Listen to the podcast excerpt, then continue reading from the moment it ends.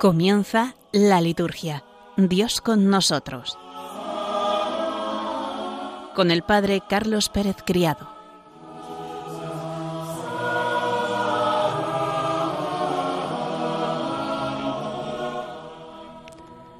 Buenas tardes, queridos oyentes de Radio María, y bienvenidos una semana más a este programa, La Liturgia, Dios con nosotros.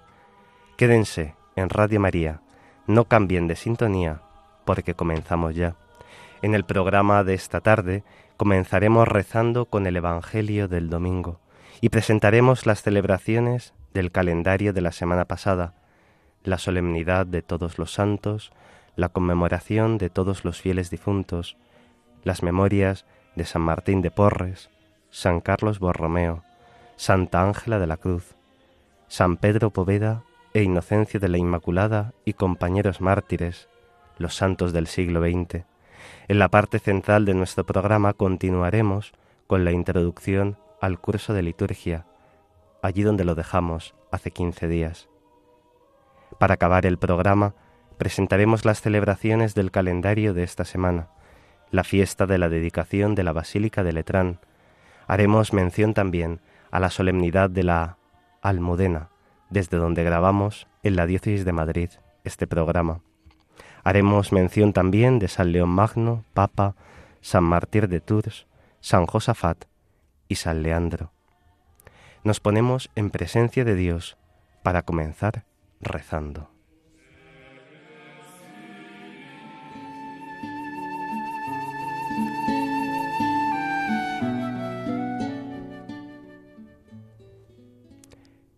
Del Evangelio según San Marcos. En aquel tiempo Jesús, instruyendo al gentío, les decía, Cuidado con los escribas, les encanta pasearse con amplio ropaje y que les hagan reverencias en las plazas, buscan los asientos de honor en las sinagogas y los primeros puestos en los banquetes, y devoran los bienes de las viudas, y aparentan hacer largas oraciones. Esos recibirán una condenación más rigurosa. Estando Jesús sentado enfrente del tesoro del templo, observaba a la gente que iba echando dinero. Muchos ricos echaban mucho. Se acercó una viuda pobre y echó dos monedillas, es decir, un cuadrante. Llamando a sus discípulos les dijo, En verdad os digo, que esta viuda pobre ha echado en el arca de las ofrendas más que nadie, porque los demás han echado de lo que les sobra, pero esta, que pasa necesidad, ha echado todo lo que tenía para vivir.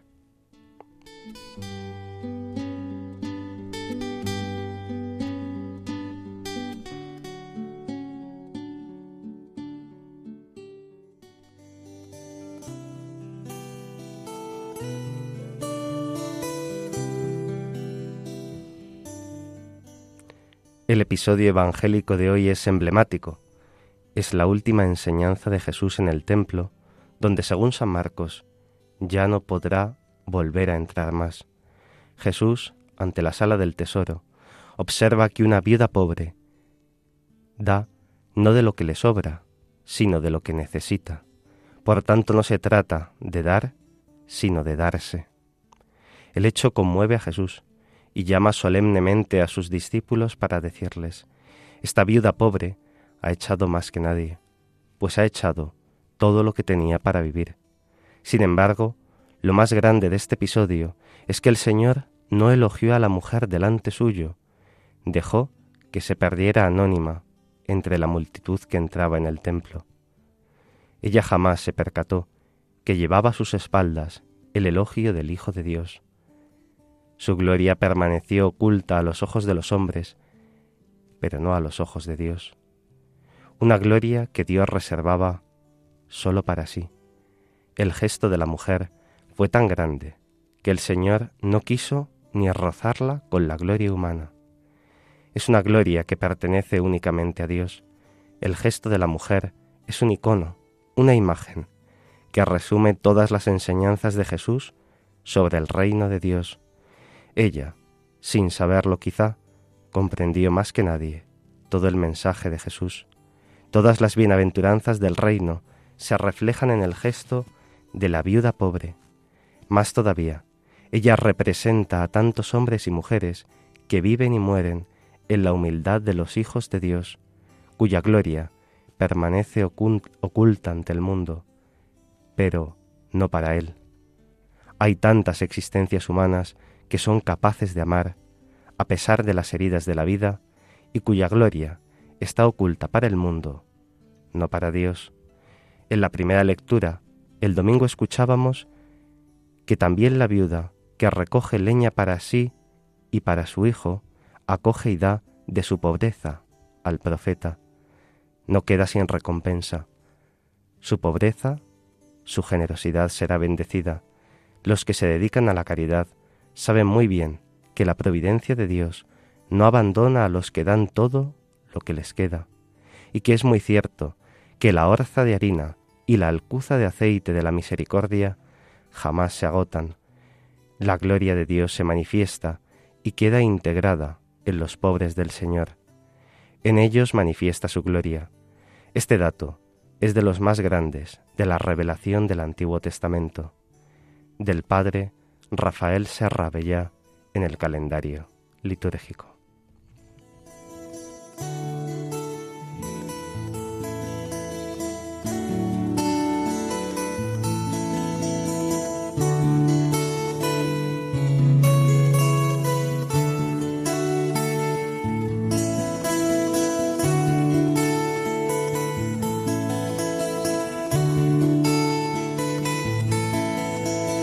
Música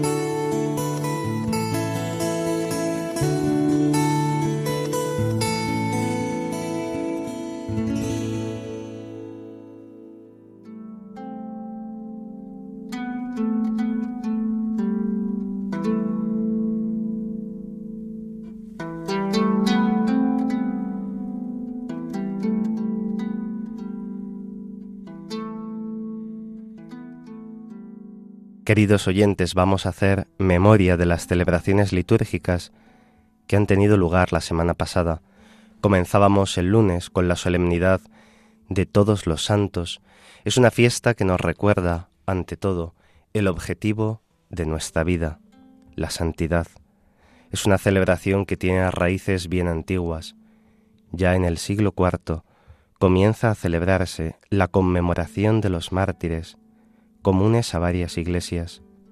Podríamos decir que los primeros vestigios de esta celebración están en Antioquía, en el domingo siguiente a Pentecostés, en los que se hacía esta memoria. San Juan Crisóstomo ya hablaba sobre esta celebración.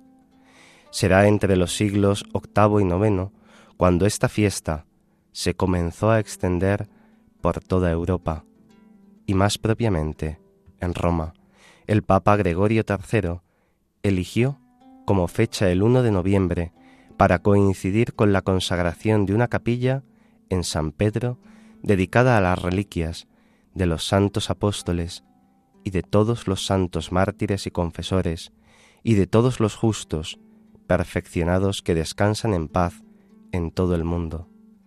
En la época de Carlomagno, esta fiesta era ampliamente conocida como la ocasión en que la Iglesia, que todavía peregrina y sufre en la tierra, miraba hacia el cielo, levantando sus ojos y viendo dónde residían sus hermanos, en la gloria de la Jerusalén celeste. Es también llamada esta celebración especialmente en las tierras de Galicia como la Pascua de Otoño. En esta solemnidad de todos los santos, la Iglesia celebra juntos la gloria, los méritos y el honor de todos los santos que contemplan eternamente el rostro de Dios y se regocijan plenamente en esta visión. A nosotros, en este día, se nos enseña a mirar a aquellos que ya poseen el legado de la gloria eterna.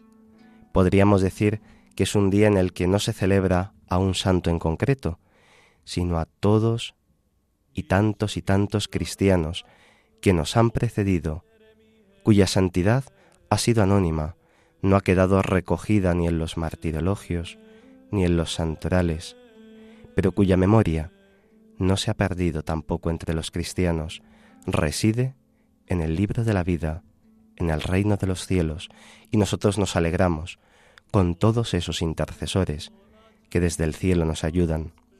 Al día siguiente, la Iglesia celebra la conmemoración de todos los fieles difuntos.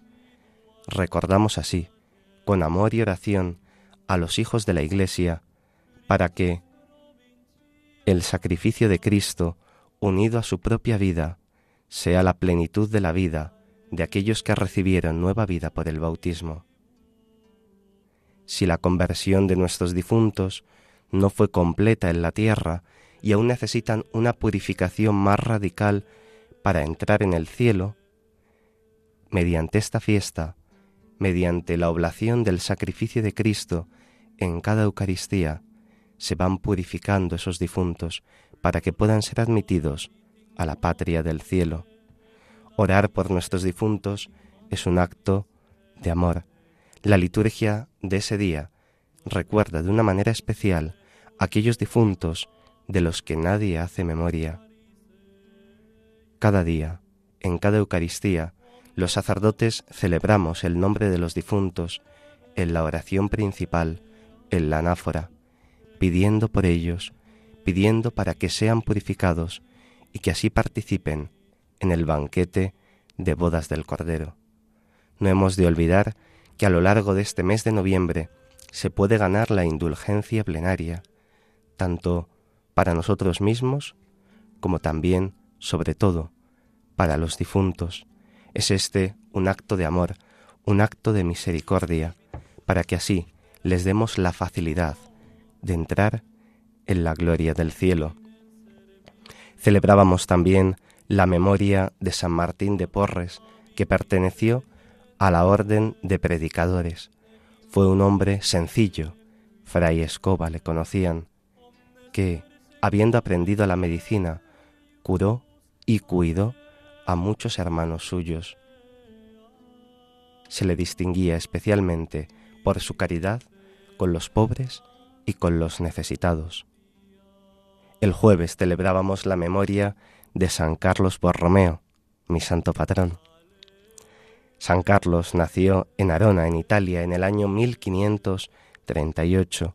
Realizó estudios de derecho y una vez terminados, su tío, el Papa Pío IV, lo nombró cardenal y le encomendó diversos asuntos de la curia romana. Más tarde fue nombrado arzobispo de Milán, donde ejerció verdaderamente un servicio de pastoreo a sus fieles en la iglesia de esta ciudad. Cuidó con diligencia a los sacerdotes, procuró la celebración de sínodos diocesanos y decretó muchas, muchas disposiciones para que así aquellas normas que habían sido emanadas por el concilio de Trento llegasen a ponerse en práctica en su diócesis. Su labor caritativa, asistencial y de cuidado de la Iglesia no se quedó solo en su diócesis, sino que se difundió también en tantos lugares del orbe católico.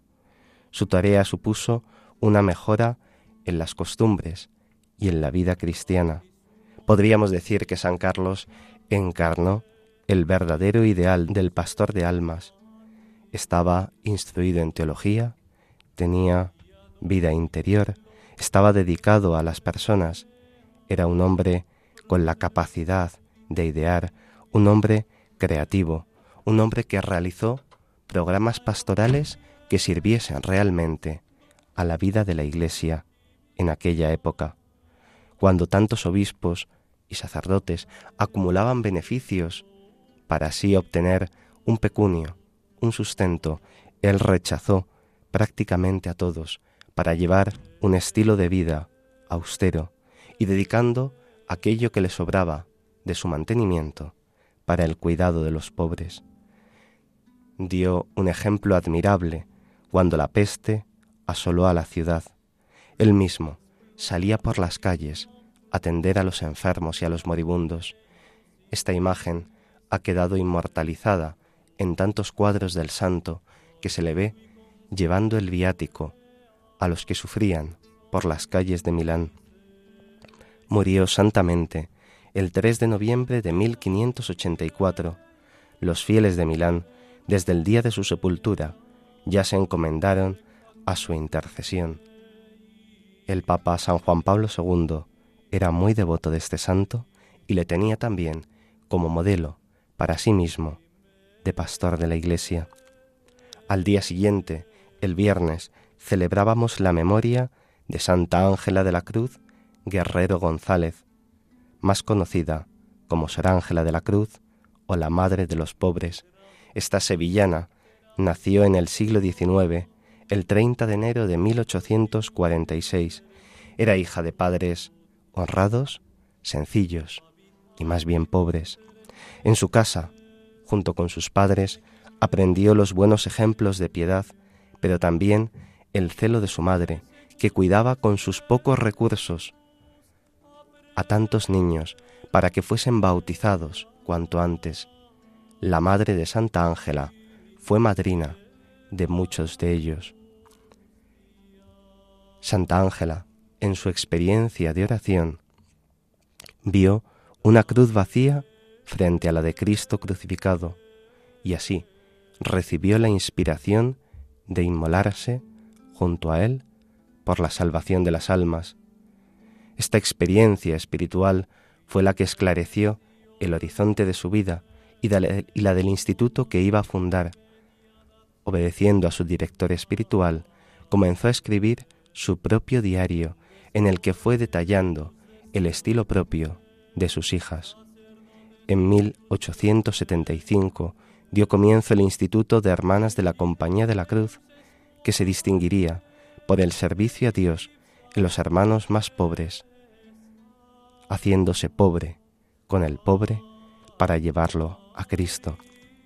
Santa Ángela fue rechazada en tantos sitios donde ella quiso entrar, como en el Carmelo, debido a sus dificultades de salud. Al final, el Señor la dio un sitio. Ella misma fue fundadora de una congregación y recibió así una configuración más grande con Cristo Jesús. Santa Ángela de la Cruz fue admirada por todos y llamada, como hemos dicho, por el pueblo de Sevilla, Madre de los pobres. Despreció toda gloria humana y buscó la mayor sencillez y humildad. Se durmió en el Señor, en Sevilla, ya anciana a los 86 años, el 2 de marzo de 1932. El Papa San Juan Pablo II, en su último viaje a España, el 4 de mayo de 2003, la canonizó en la Plaza de Colón. También la semana pasada celebramos la memoria de los santos Pedro Poveda Castoverde e Inocencio de la Inmaculada Canaura Arnau, presbíteros y de sus compañeros mártires. Es la fiesta de los santos mártires del siglo XX. Podríamos decir que a lo largo de la persecución religiosa del siglo XX en España, especialmente a partir del año 36, pero ya antes, hubo infinidad de cristianos que dieron su vida por amor al Señor no eran perseguidos por sus ideas políticas, sino por seguir a Jesucristo. A tantos de ellos les propusieron rechazar la cruz, pisar el crucifijo, renunciar a su vida cristiana, pero ellos decidieron ser fieles al Señor. Si algo caracteriza a estos beatos y santos, a estos mártires, es que perdonaron a sus perseguidores en ellos también tenemos un ejemplo y sabemos también que la sangre de los mártires es semilla de nuevo cristianos. Podríamos decir que el 13 de octubre de 2013 fue un día memorable que pasó a la historia de la Iglesia, ya que en Tarragona tuvo lugar el acto de beatificación de 522 mártires del siglo XX en España. Obispos, sacerdotes, seminaristas, consagrados, consagradas, laicos. En total, 1532 que fueron martirizados y que ya han sido beatificados por la Iglesia. Los mártires del siglo XX son personas de la misma fibra espiritual que los de los primeros siglos y los de todas las épocas son cristianos que llegada la hora de la verdad prefirieron morir a traicionar su fe. El siglo XX, podríamos decir que es el siglo de los mártires, a pesar de tanta persecución, ellos no cejaron, no dejaron su fe, sino que siguieron al Señor. Vamos a hacer una pequeña pausa de oración en la que vamos a pedir en este mes de noviembre por los difuntos, para que alcancen la bienaventuranza eterna. Vamos a encomendarlos a la Madre de Dios, escuchando el himno de la almudena. Esta celebración que comenzamos ya en sus primeras vísperas, en la tarde de hoy.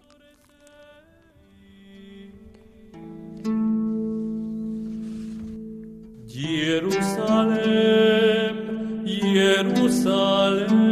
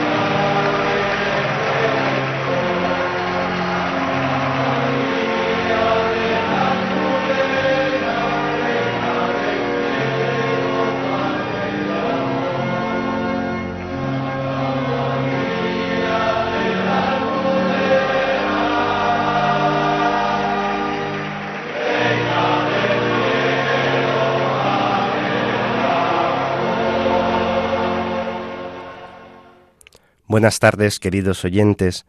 Son las cinco y veintitrés de la tarde. Estamos en el programa de Radio María, la liturgia, Dios con nosotros. Les acompaña en el micrófono el Padre Carlos Pérez Criado y en el control Javi Esquina. Hemos escuchado el himno de la Almudena. Ya estamos en las primeras vísperas de esta gran solemnidad para la Archidiócesis de Madrid. Aunque el programa es para toda España, no podemos dejar de hacernos eco de las celebraciones propias también del lugar en el que vivimos. El pueblo de Madrid canta con un amor entrañable a la Madre de Dios este canto. Sus hijos de Madrid y de tantos lugares del mundo se acogen a su maternal intercesión. Después de haber presentado los santos de la semana pasada, vamos a comenzar ya con la introducción al curso de la liturgia allá donde la dejamos la semana pasada.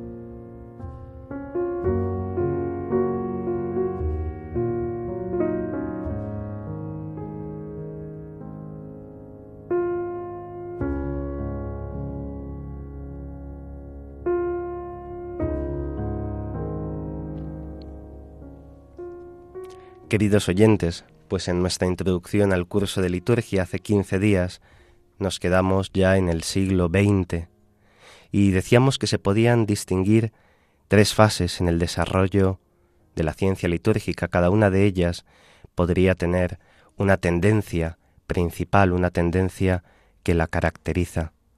Todos tienen en común, como dijimos, el abandono del tratamiento de la liturgia como algo meramente externo, ceremonial. La primera de estas fases, de estas líneas, sería la línea histórica y filológica. Los pioneros en esta ciencia se movían en el estudio de la historia de la liturgia, fueron perfeccionando cada vez más este método. Se puso de manifiesto durante esta época que era necesario llevar a cabo una reforma en profundidad de la liturgia de todo esto se fueron beneficiando posteriormente tantos y tantos para poder llevar a cabo la reforma litúrgica. Pío XII ya en los años 50 comenzó una reforma que sería el impulso para la reforma que llevaría a cabo el Concilio Vaticano II. Dijimos que se puso en auge el método de la liturgia comparada y van sacando así el parentesco de unas familias litúrgicas junto con otras para ir identificando cuáles son los elementos propios de cada familia litúrgica y cuáles son las cuestiones también que son universales a todas ellas. Hubo una obra de especial importancia, la obra de Cabrol, el Diccionario de Arqueología Cristiana y de Liturgia, pero también otras como la obra de Arrighetti, la historia de la liturgia, o la obra Misarum Solemnia de Jugman, el sacrificio de la misa. Todas estas obras fueron preparando el sustrato, el humus, para que después se pudiese llevar a cabo la reforma litúrgica promovida por el Concilio Vaticano II. La investigación filológica sobre el latín cristiano sobre el latín litúrgico y la edición crítica de las fuentes de la liturgia fueron esenciales para ir puliendo cada vez más esa reforma que se iba a llevar a cabo, se fue comprendiendo con mayor exactitud el vocabulario litúrgico. Una segunda línea podríamos decir que es la línea teológica. Los resultados de la historia de la liturgia y de la filología planteaban no solamente una adecuada interpretación de los datos históricos y literarios relativos a los ritos litúrgicos, sino también la cuestión fundamental sobre la esencia de la liturgia cristiana. El padre Jugman, en el año 1956, ya se preguntaba en el Concilio Internacional de Liturgia Pastoral celebrado en la ciudad de Asís, de dónde ha surgido la multiplicidad de formas en la liturgia y como consecuencia el criterio fundamental que la autoridad eclesiástica habría de aplicar a la hora de llevar a cabo una reforma de la liturgia. Don Baudouin fue impulsor de la dimensión pastoral de la liturgia, sin dejar de interesarse por su aspecto teológico. Los trabajos de Odo Kassel este monje benedictino alemán, contribuyeron de manera muy especial. Su doctrina sobre los misterios contribuyó a renovar de manera decisiva la teología de los sacramentos. El padre Baglini trató de superar esa fase histórica de la ciencia litúrgica y quiso profundizar de una manera general en lo que sería la teología dogmática, de la liturgia.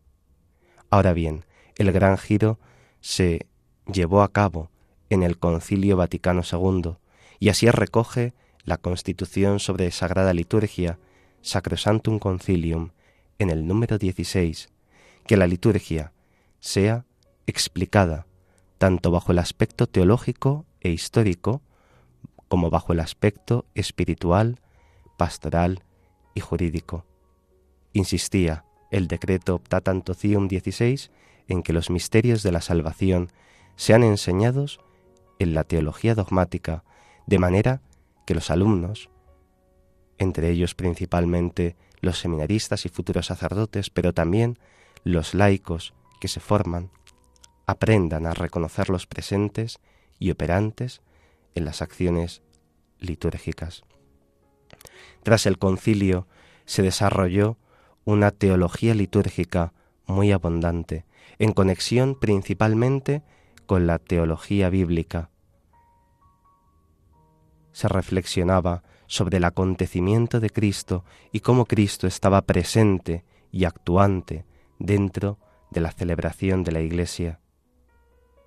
La sacramentalidad es el modo esencial de la revelación divina, realizado, como dirá Deiberbum II, con hechos y palabras, que alcanzó en Cristo su momento culminante y que continúa su actualización en la vida de la Iglesia por medio de la liturgia.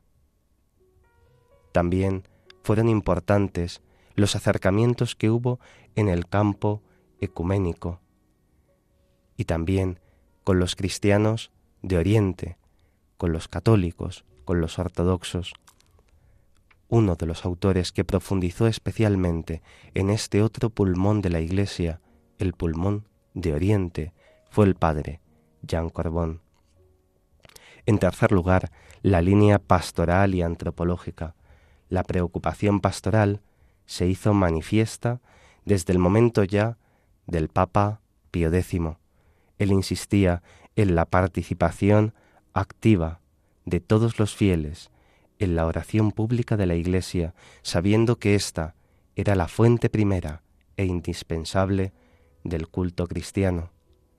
Pío X decía que los fieles no sólo recen durante la misa, sino que los fieles recen la propia misa, que uniéndose a los textos, a las oraciones, tengan así su forma propia de orar.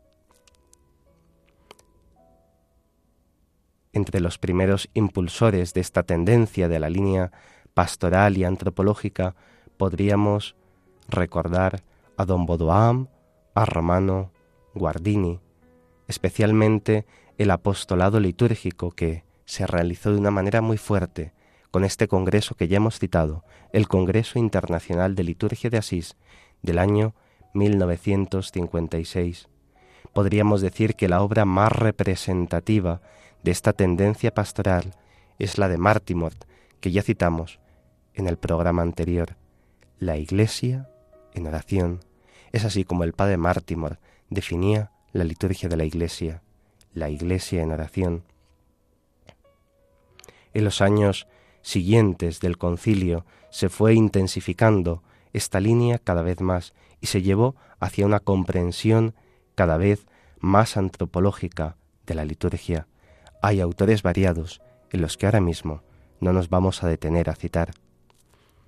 Podríamos decir que después de toda esta época de la reforma litúrgica del Concilio Vaticano II, se ha llegado a una síntesis, una síntesis que confluye con las tres líneas fundamentales.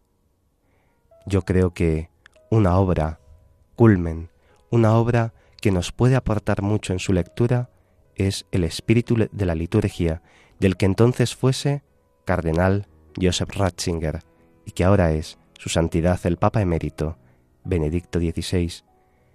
De la lectura de esta obra del Papa emérito podemos adquirir esa síntesis y esa profundidad que yo les invito, queridos oyentes, a que si tienen tiempo y ganas, puedan leer. Como todos los escritos del Papa Benedicto, son sencillos a la vez que profundos, y todos nos podemos alimentar de esta profundidad que tiene Benedicto XVI. Vamos a pasar a la metodología de la ciencia litúrgica. Aún estamos en esta pequeña introducción. Espero que dentro de poco podamos adentrarnos ya en la, la, economía sacramental de la liturgia. De momento vamos a seguir con la metodología. Los contenidos.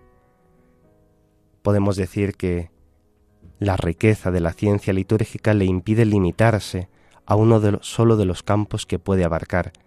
La liturgia, su estudio se dedica tanto al estudio del pasado como al análisis y la celebración del presente. Podemos distinguir en dos grandes ramas entre liturgia fundamental y liturgia especial.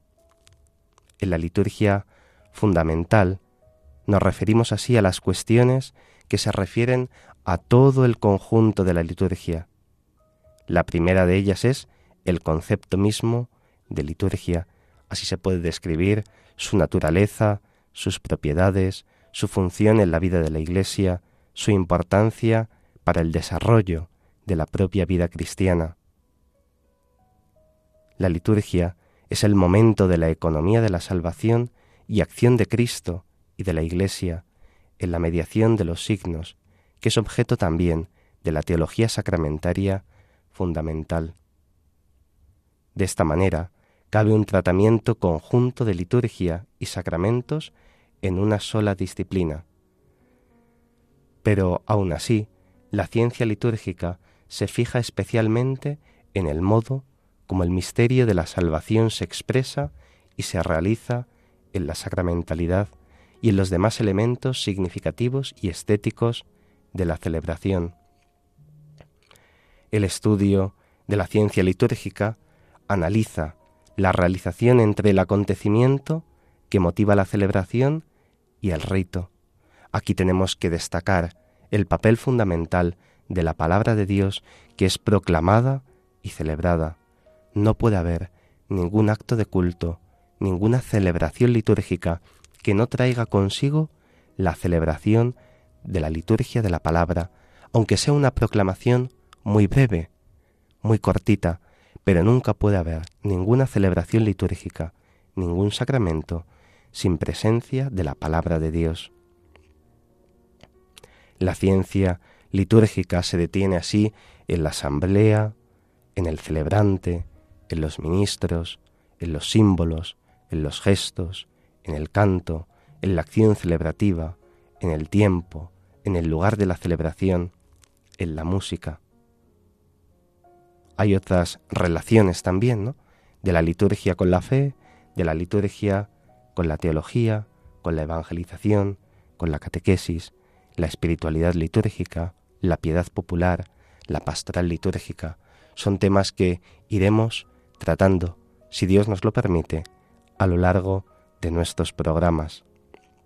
Aquí también, en la liturgia general, se estudia la historia de la liturgia, cuáles son sus fuentes, las familias litúrgicas de Oriente y de Occidente, el análisis de los diversos ritos, de los libros litúrgicos y, como no también, del derecho litúrgico, tan importante. Podríamos hacer esta segunda parte también ¿no? de la liturgia especial, que es el estudio histórico, teológico y pastoral de cada una de las acciones litúrgicas específicas, de la Eucaristía, de los sacramentos, de los sacramentales, de los tiempos litúrgicos, de la liturgia de las horas. Aquí tendríamos que remarcar la importancia del año litúrgico, con sus solemnidades, con sus fiestas, memorias, ferias. Es lo que también nosotros tratamos de hacer en este programa, ¿no? Presentar esas celebraciones tan importantes en la vida de la Iglesia de la semana anterior y posterior, mezclándolas con el curso de liturgia, este curso fundamental. El papel del domingo, aunque los sacramentos se estudien desde distintas perspectivas, como pueden ser desde la dogmática, desde el derecho, desde la moral, también es necesario que sean estudiados desde el punto de vista de la ciencia litúrgica, para conocer así con mayor profundidad el significado de los signos sacramentales, tal y como se encuentran recogidos en los libros litúrgicos.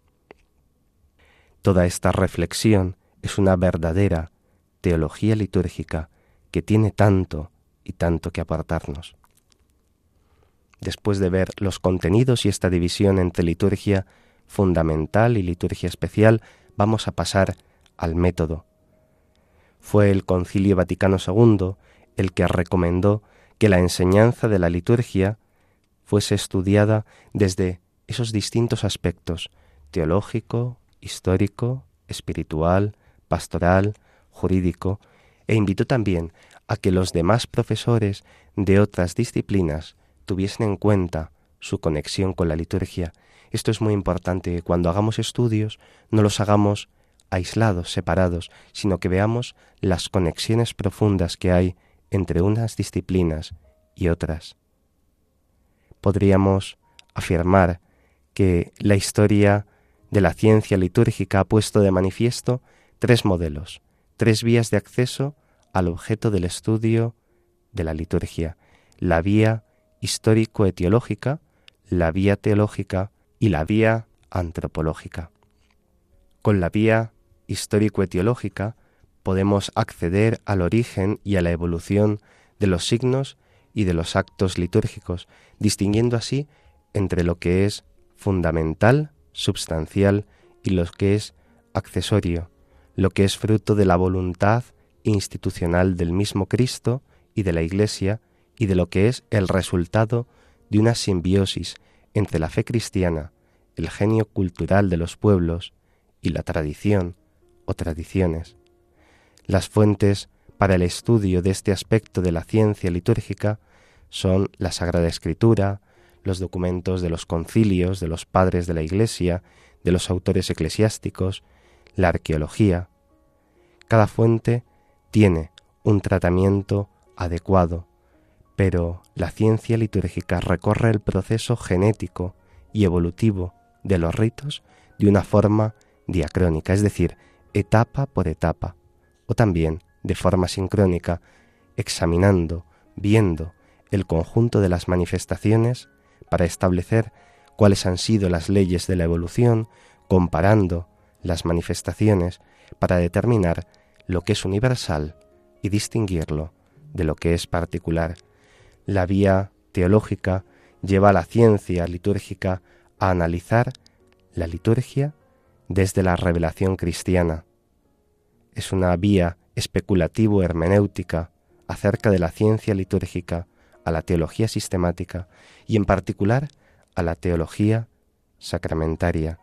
En este sentido podríamos afirmar que la reflexión teológica sobre la liturgia da la debida importancia a los órdenes o rituales de la Eucaristía y de los sacramentos y sacramentales y a los demás libros litúrgicos con los cuales la Iglesia celebra ahora los misterios de Cristo y los actualiza para nuestro bien. La vía antropológica consiste en tener en cuenta las claves antropológico-culturales, psicológicas, lingüísticas, todas esas cosas que influyen en la celebración y que nos hacen captar la capacidad religiosa de expresión, de comunicación. La ciencia litúrgica se sirve de las aportaciones de otras ciencias, como puede ser la antropología, la fenomenología de la religión, la psicología, la sociología, la lingüística, la estética. Todo esto nos permite conocer con profundidad los ritos, su formación, cómo afecta en la comunidad y poder obtener así unas celebraciones que sean más fructuosas para el pueblo de Dios.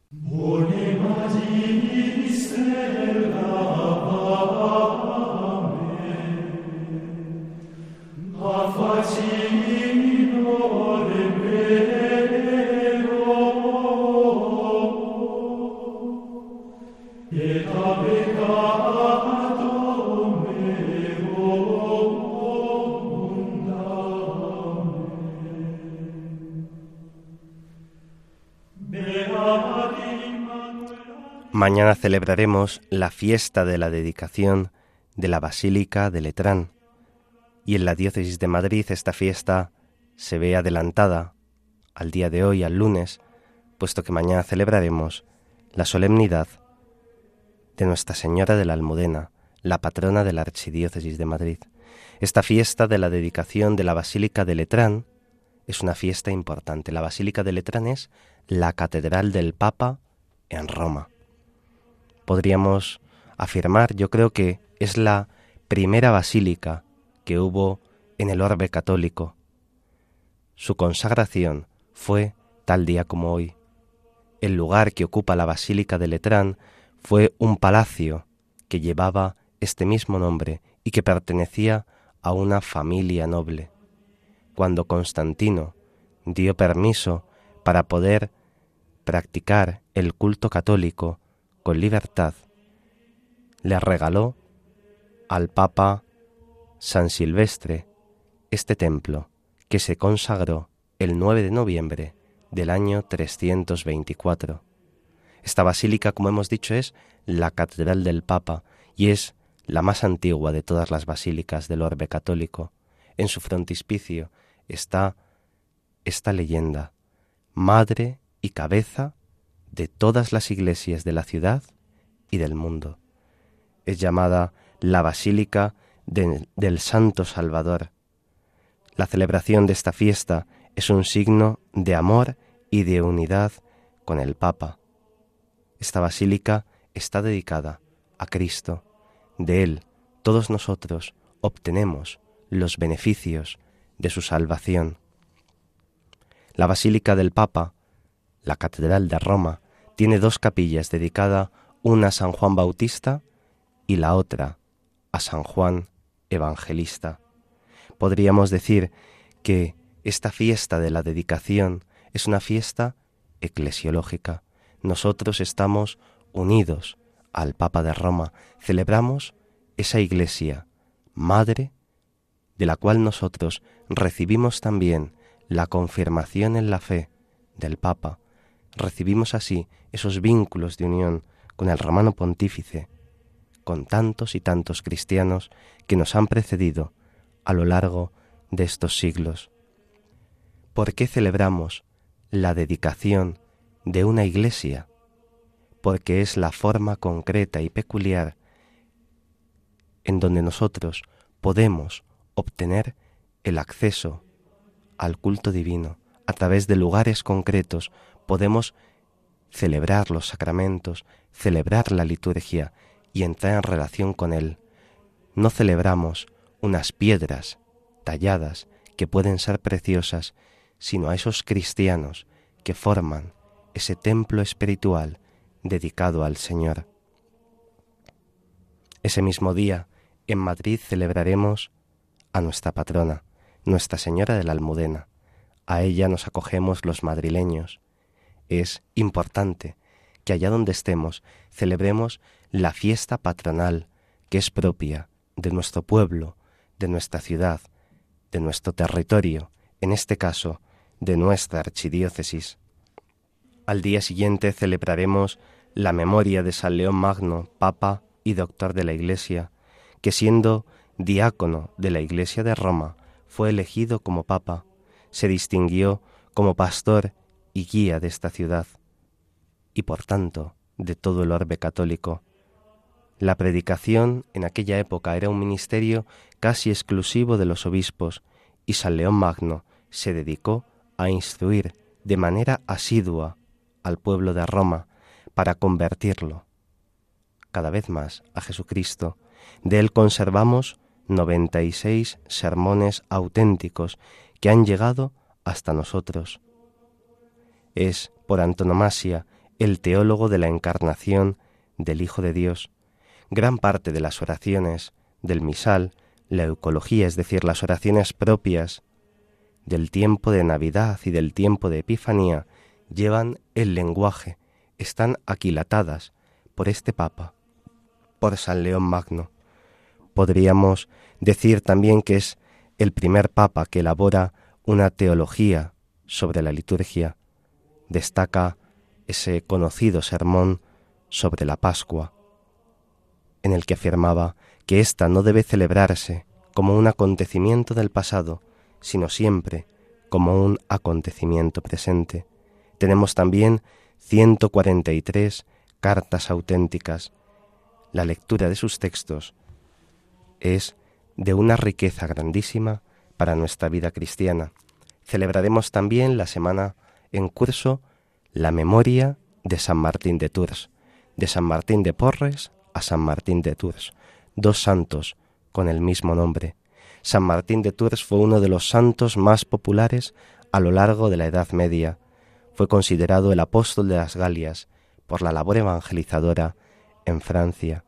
Él experimentó el amor de Dios de una manera muy fuerte.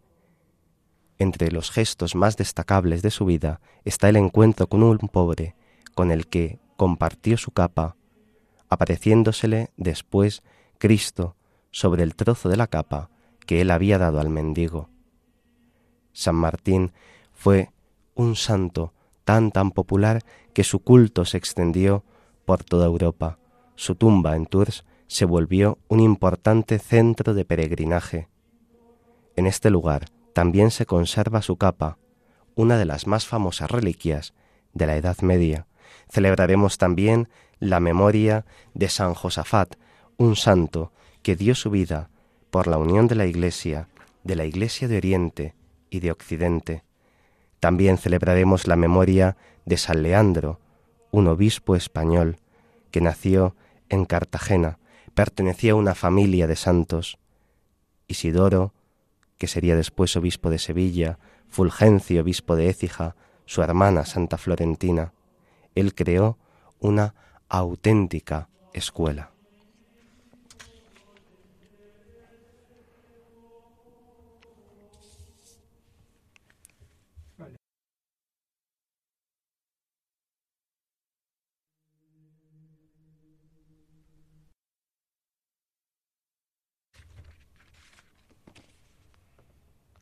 Acabamos el programa encomendándonos a la Madre de Dios y lo hacemos de este canto, Hija de Sión.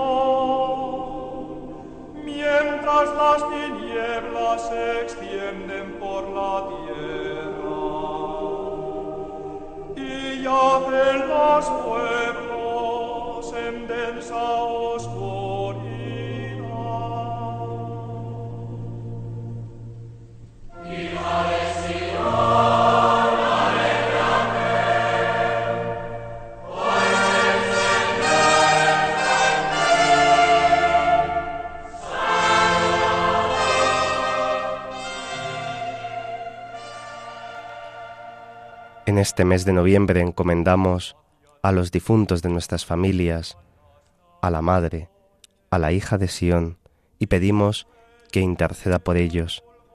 Queridos oyentes, hemos llegado ya al final de nuestro programa, un lunes más. Esta tarde les ha acompañado en el micrófono el Padre Carlos Pérez Criado y en el control Javier Esquina, al que agradecemos mucho su silencioso servicio a continuación pueden escuchar el programa Catequesis en Familia con el Padre Diego Muñoz. Podéis escribirnos para cualquier duda o comentario al email del programa. La liturgia Dios con nosotros arroba radiomaria.es la liturgia Dios con nosotros arroba radiomaria.es Si quieren volver a escuchar el programa, Pueden descargar el podcast en la web de Radio María. También pueden solicitar el programa en CD llamando al 91 822 8010. 91 822 8010 o escribiendo a través del formulario de la web de Radio María. Queridos oyentes, muchas gracias y hasta dentro de 15 días.